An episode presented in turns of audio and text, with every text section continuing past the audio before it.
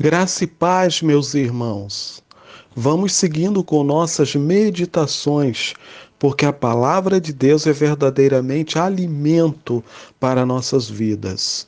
Segunda carta do apóstolo Pedro, capítulo 3, hoje vamos ler os versos 5 a 9.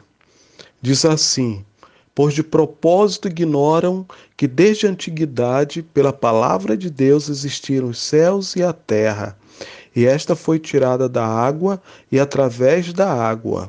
Foi pelas águas que o mundo daquela época foi destruído pelo dilúvio. Mas, pela mesma palavra, os céus e a terra de agora têm sido guardados para o fogo, reservados para o dia do juízo e da destruição dos homens ímpios. Mas vós, amados, não ignoreis uma coisa: um dia para o Senhor é como mil anos, e mil anos como um dia. O Senhor não retarda a sua promessa, ainda que alguns a considerem demorada, mas ele é paciente para convosco, não querendo que ninguém se perca, mas que todos venham a se arrepender. Nesse texto, nós encontramos o apóstolo Pedro é, continuando sua argumentação. Mas sobre o que o apóstolo falava? Ele falava acerca dos zombadores que estão no verso 3. Estes zombadores são os mesmos falsos mestres do capítulo 2. E de que eles estão zombando? Eles estão zombando da doutrina que fala da volta do Senhor Jesus, que está no verso 4. Eles perguntam: onde está a promessa da sua volta? Onde está? E o argumento desses zombadores é que todas as coisas permanecem como desde o princípio da criação. Ele está dizendo: o mundo não mudou e não mudará. Jesus não voltará. É o ensino falso deles. Mas então o apóstolo Pedro traz aqui alguns argumentos para combater esse ensino falso. Ele diz no verso 5: de propósito ignoram. Olha só, eles sabem, eles têm conhecimento, mas Pedro está dizendo de propósito, eles ignoram o que? É, verso 6: Foi pelas águas que o mundo daquela época foi destruído pelo dilúvio. Então, o apóstolo Pedro está dizendo: não é verdade que as coisas estão iguais desde a criação. O mundo não está igual desde a criação, porque já houve uma destruição. Foi destruído por meio da água pelo dilúvio.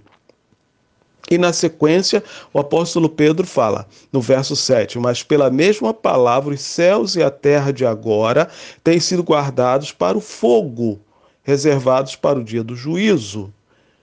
Então, o apóstolo Pedro está dizendo: o mundo não está igual ao momento em que foi criado, porque já houve o dilúvio, e ele não continuará da mesma maneira, porque ele está sendo reservado, guardado para o fogo. Desta forma, o apóstolo Pedro destrói o argumento dos falsos mestres de que tudo continua como desde o princípio, desde a criação e vai continuar assim. Não é verdade.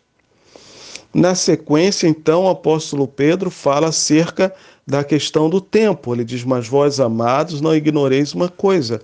Um dia para o Senhor é como mil anos, mil anos como um dia.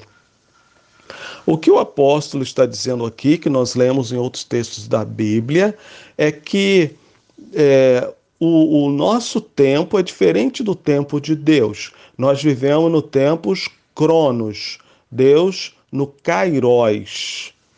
Então, ah, o tempo nosso para Deus é visto de uma forma diferente. Pedro fala: um dia para o Senhor é como mil anos, mil anos como um dia. Significando que esses dois mil anos, desde a chegada de Cristo à Terra, até agora, aproximadamente, né, já passa de dois mil anos, mas poderia ser para o Senhor como a passagem de dois dias apenas. Ou poderia ser a passagem de milhões e milhões de anos. Então não importa. A forma de Deus tratar com o tempo é diferente da nossa. Então, não tem essa questão de estar demorando ou não para Deus. Mas Pedro ainda tem um argumento no verso 9 para quem está achando que a promessa está demorada, está demorando muito a se cumprir.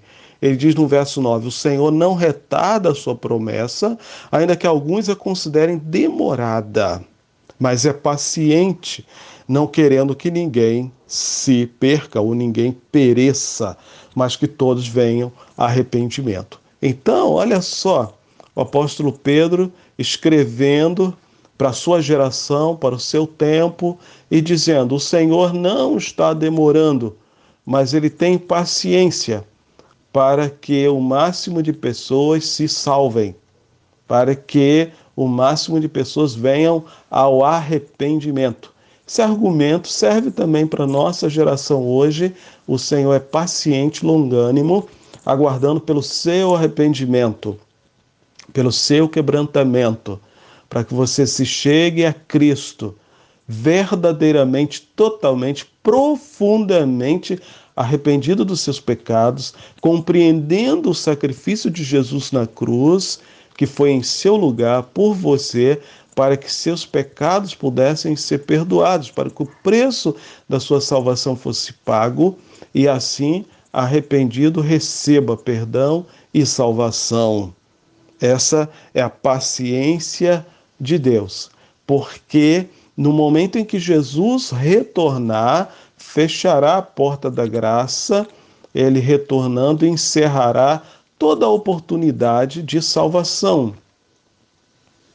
Então, quem tiver sido salvo, foi salvo, e quem não tiver, não terá mais oportunidade. O que você está esperando? Venha para Cristo.